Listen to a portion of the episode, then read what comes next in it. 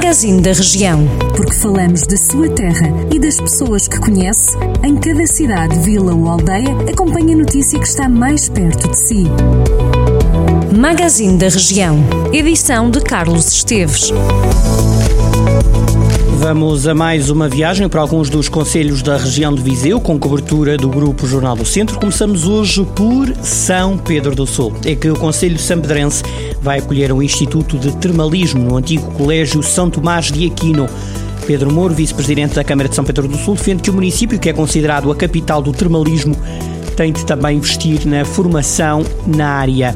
O novo Instituto de Termalismo em São Pedro do Sul quer apostar na formação e na qualificação de profissionais do termalismo, acompanhando a inovação e as novas oportunidades na área da saúde e do bem-estar foram assinados protocolos de cooperação para a igualdade e não discriminação em Castro Daire. Tendo em vista a prossecução do programa Portugal Mais Igual, a Simvisão de Lafões promoveu a assinatura dos protocolos de cooperação dos seus municípios associados e a Comissão para a Cidadania e Igualdade de Género. Os acordos foram assinados na presença da Secretária de Estado para a Cidadania e Igualdade, Rosa Monteiro, e também da Presidente da Comissão de Coordenação e Desenvolvimento Regional do Centro, a CCDR Centro. Há desta forma um compromisso político com a promoção e a defesa da igualdade plena, mas também com a minimização das barreiras nas condições de acesso às mais diversas valências, promovendo também a qualidade de vida de mulheres e de homens a nível local, contribuindo para aumentar a coesão social. O Bloco de Esquerda acusa a Câmara de Carregal do Sal de não tratar devidamente o percurso patrimonial de Chãs, localizado na freguesia de Beijós. Em comunicado, a Conselhia Bloquista diz que a limpeza do percurso, um dos poucos onde se pode percorrer exclusivamente a pé no Conselho, tem sido esquecida pela entidade responsável, que é a Câmara Municipal. Os bloquistas acrescentam que este caso mostra um total desrespeito pelo património histórico e cultural do Conselho, mas também mostra pouca consideração pela freguesia de Beijós.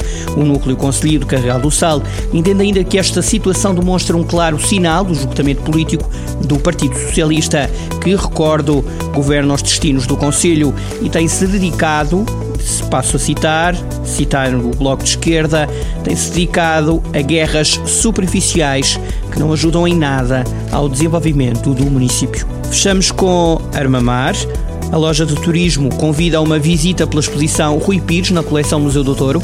A exposição baseia-se no espólio fotográfico doado pelo artista ao Museu do Douro, que ultrapassa as 300 imagens. Deste acervo que inclui fotografias na sua coleção pessoal, onde registra as viagens pelo mundo, o Museu do Douro escolheu um conjunto que abrange diferentes paisagens da região do Douro. Trata-se de uma exposição ao ar livre que o museu criou com o apoio do Turismo do Porto e Norte de Portugal, composta por estruturas retroiluminadas com mais de 200 imagens. Com a iniciativa, o Museu do Douro pretende levar este projeto ao encontro de um público mais vasto, num modelo que dá resposta e se ajusta às restrições impostas pela Covid-19. Esta exposição é constituída por três núcleos: gentes, património e paisagem, testemunho das dimensões que constroem a essência do Douro, magnificamente revelada no olhar singular do fotógrafo Rui Pires. Foi esta a viagem por alguns dos conselhos da região. Continuo ligado ao som dos 98.9 FM. Muito obrigado pela preferência. Jornal do Centro, a rádio que liga a região.